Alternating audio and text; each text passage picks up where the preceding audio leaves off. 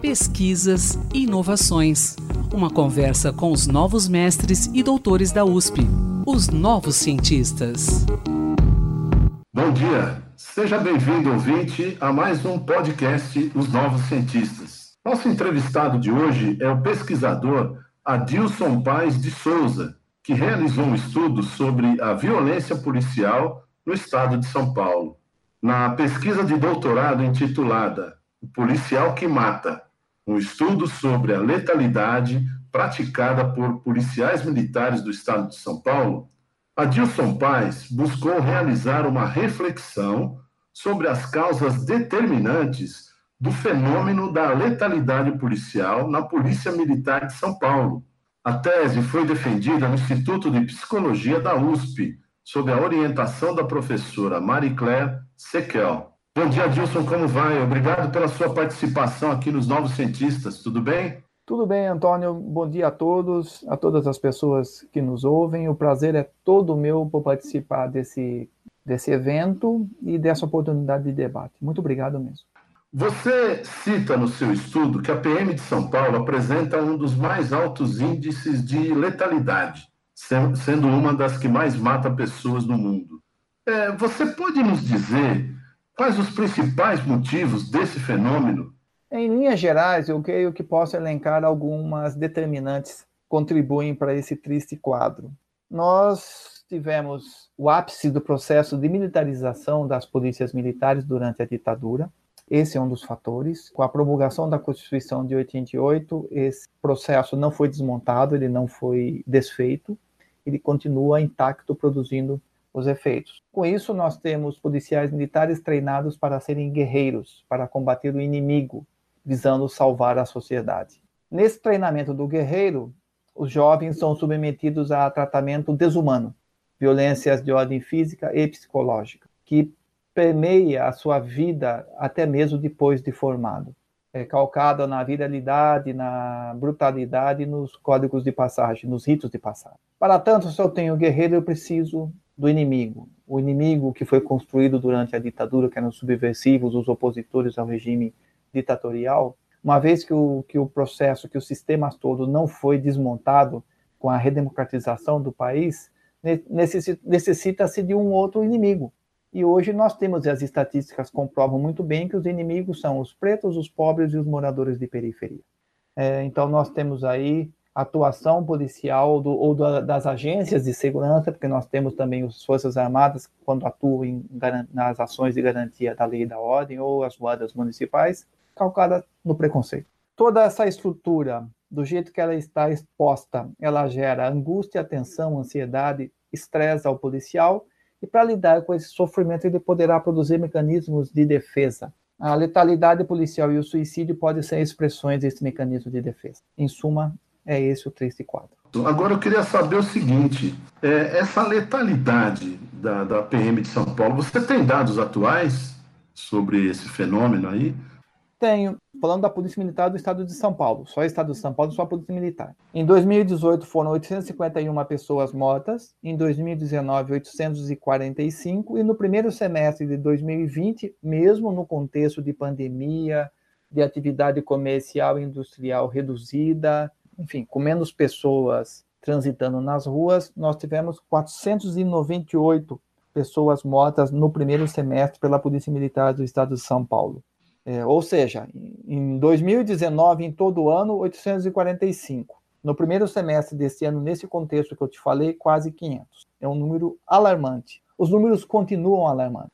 Ou seja, Dilson, não fosse esse contexto, nós teríamos aí um, um 2020 muito superior né, em relação a esses dados a 2019, né? Olha, mantendo essa tendência, nós já temos que se num semestre foram quase 500, é no ano passado foi 845, é, nós temos aí uma indústria que produz morte, uma máquina que produz morte é, funcionando a pleno vapor. E você também cita no seu trabalho uma questão que você fala sobre o adoecimento do policial militar. Explica melhor isso para a gente, Adilson.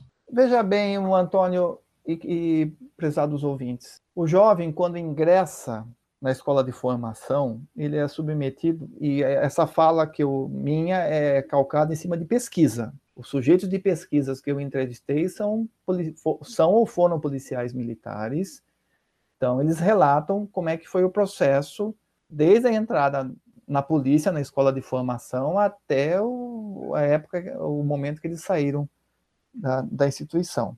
Então, os jovens eles são submetidos a trotes violentos, a humilhações, a privações, a ritos de passagem calcado na, na violência física e, e, e psicológica.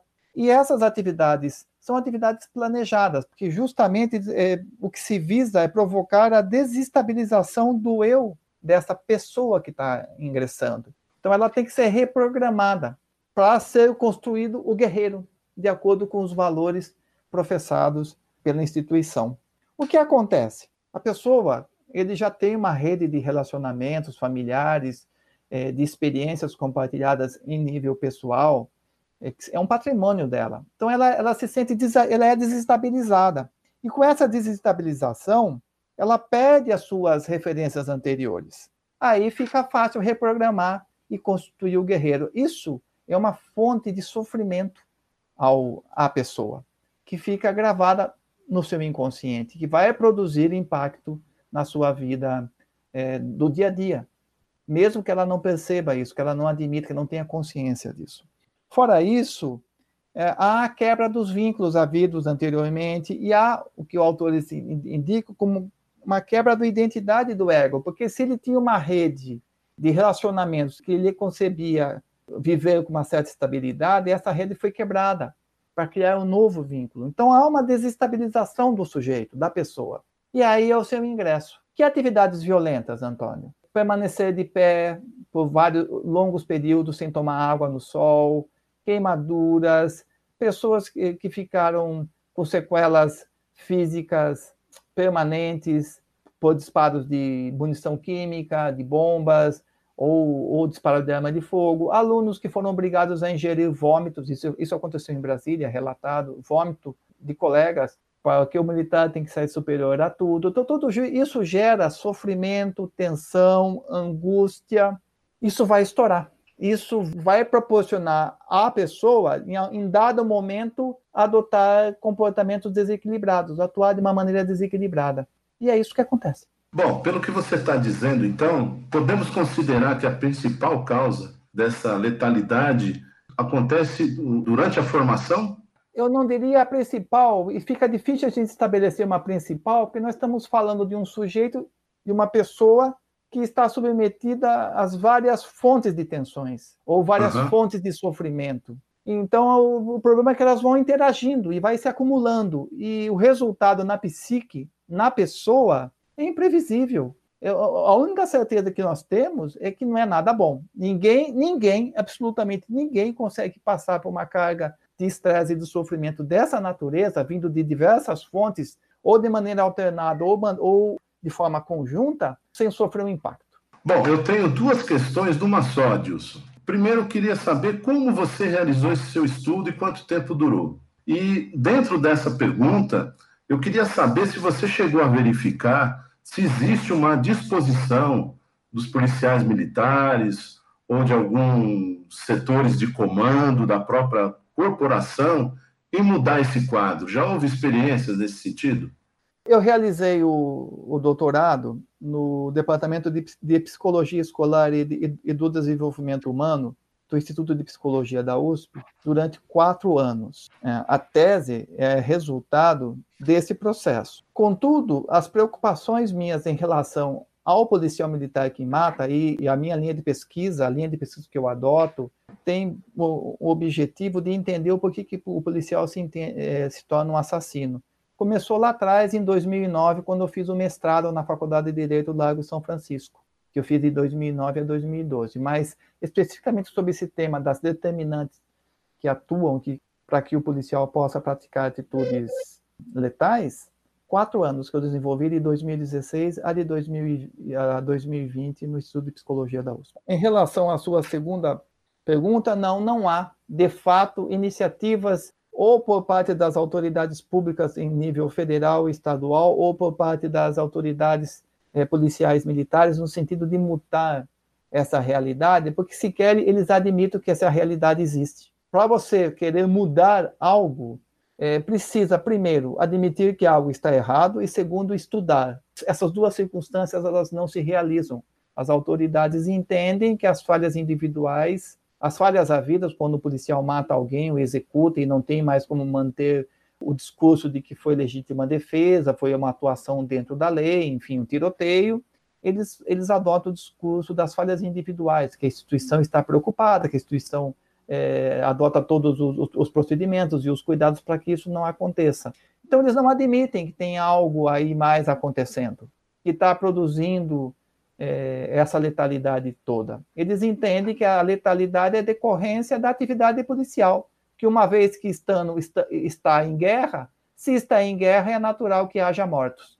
Então, eu queria fazer, de novo, duas questões em uma só, e que você respondesse rapidamente para a gente encerrar, infelizmente. Ok. É, você cita também altos índices de suicídios entre os PMs. Então, eu queria que você desse um panorama para isso. E eu queria também saber se o seu estudo, de alguma forma, sugere caminhos para melhorar esse quadro. O suicídio pode ser a expressão, o resultado um, da, da atuação de um mecanismo de defesa de natureza individual que o policial militar vai produzir no sentido de se ver, se ver livre do sofrimento que ele experimenta. Então, a leitura de um suicídio que os números estão aumentando de uma maneira muito preocupante é, nas forças policiais, é, ela, nós podemos é, ter esse tipo, é, essa leitura, que o suicídio é uma resposta ao sofrimento que o policial experimenta, uma atuação de um mecanismo de defesa de natureza individual. Sobre saídas, há, há várias, há várias. Tá? Mudança de alguns dispositivos legais, mudança no processo educacional, é, a desmilitarização das polícias, mas nada disso vai acontecer se não, não tiver a incidência de um fator decisivo, Antônio. Transparência, prestação de contas. E nós não temos no Brasil, na relação do Estado e a polícia é apenas e tão somente uma das maneiras pelo qual o Estado se manifesta na sociedade, uma relação onde a transparência e a prestação de contas permaneçam. Nós precisamos ter transparência e prestação de contas, porque tendo transparência, a sociedade, e aqui eu falo os pesquisadores, as organizações, os cidadãos preocupados com o tema, eles têm acesso a dados. E sem estudar os dados, nós não temos como entender a dimensão do problema, a profundidade e a gravidade desse problema e partir para tentar conseguir soluções. O primeiro passo é a transparência, e isso nós não temos.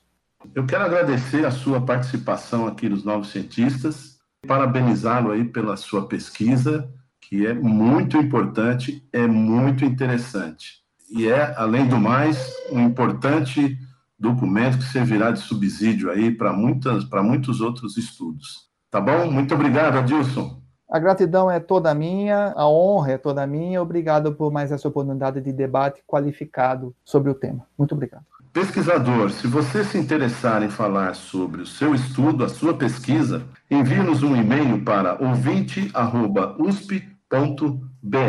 Um bom dia a todos e quinta-feira que vem tem mais. Pesquisas e inovações. Uma conversa com os novos mestres e doutores da USP, os novos cientistas.